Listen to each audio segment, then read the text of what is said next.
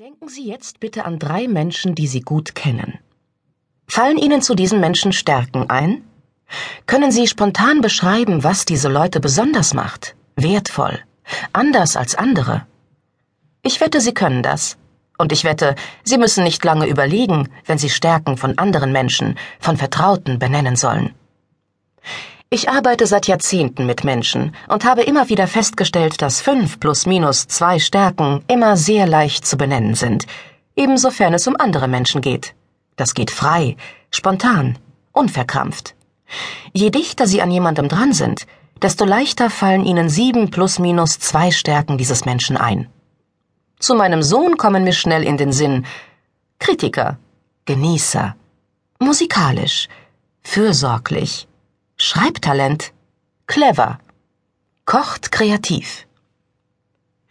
Wenn Ihnen doch mehr Stärken eingefallen sind, meist lassen diese sich clustern, weil sie eine ähnliche Aussage treffen. Je weiter entfernt Sie zu einer Person stehen, desto schwieriger wird es, sieben plus minus zwei Stärken zu finden. Aber mit etwas Nachdenken geht auch das. Probieren Sie es aus. Was sind die Stärken der Kollegin aus der Finanzabteilung?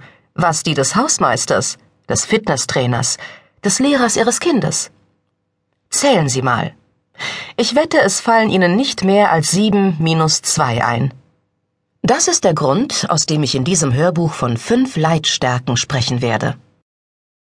Es sind die fünf führenden Stärken. Jene Stärken, die vorangehen und die Kutsche ihres Lebens und ihrer Karriere ziehen. Die Zahl fünf ist dabei nicht einmal magisch. Fünf Dinge lassen sich leicht merken. Nach Hermann Ebbinghaus brauchen Menschen nur eine Wiederholung, um fünf bis sieben Items zu lernen. Verschiedene Studien bestätigten diese sogenannte Gedächtnisspanne von sieben plus minus zwei Begriffen. Aus diesem Grund ist meine persönliche Erfahrung, dass sich fünf Leitstärken zu einer Person leicht abrufen lassen, durch psychologische Mechanismen gestützt. Für mich gibt es folgende fünf Leitstärken mit diversen Differenzierungen, die ich im zweiten Teil ausführlich erläutere. Denken, Denker. Steuern, Lenker. Sprechen, Kommunikator. Organisieren, Manager. Kreieren, Künstler.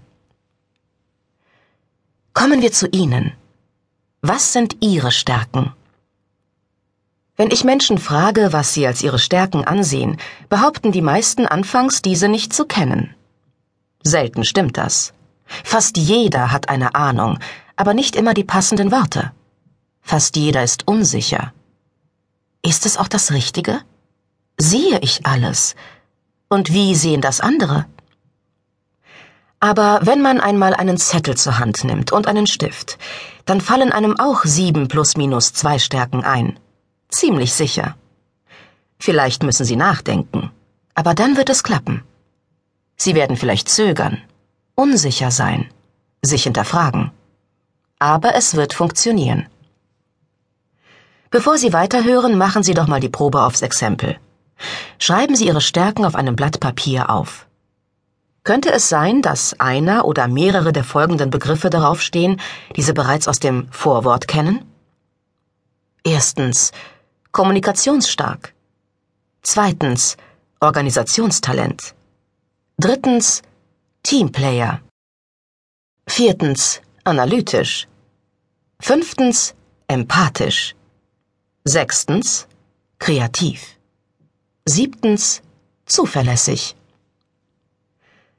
Hier wirken zwei Phänomene.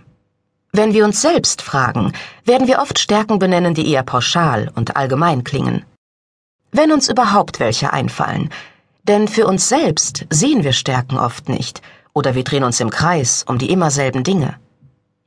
Das erste Phänomen hat mit der Verfügbarkeitsheuristik zu tun. Wir erinnern uns leichter an Begriffe, die uns vertraut sind und die wir oft hören und gehört haben. Den Begriff Teamplayer hören wir sehr oft, zum Beispiel im Zusammenhang mit dem Vorstellungsgespräch. Wir lesen das Wort wieder und wieder in Stelleninseraten. Was sagt es uns? Kennen Sie Menschen, die nicht teamfähig sind? Gut, einige wenige, aber die meisten werden irgendwie einen Weg gefunden haben, mit anderen zusammenzuarbeiten.